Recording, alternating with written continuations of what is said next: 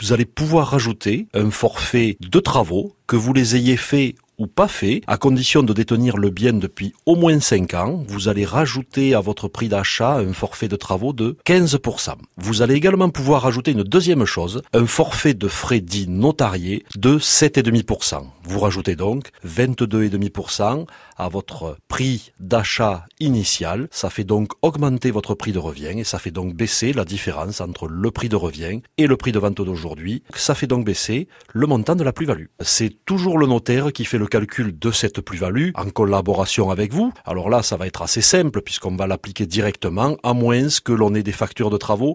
Les factures de travaux, attention, sont très très très rarement déductibles. Refaire une salle de bain, des peintures, ça n'est pas déductible. Les seuls travaux déductibles sont des travaux qui apportent un élément de confort ou d'amélioration nouveau. Alors attention, une nouvelle salle de bain, ça n'est pas nouveau. On crée un ascenseur, on fait du double vitrage supplémentaire. Voilà, il faut que ce soit un confort nouveau.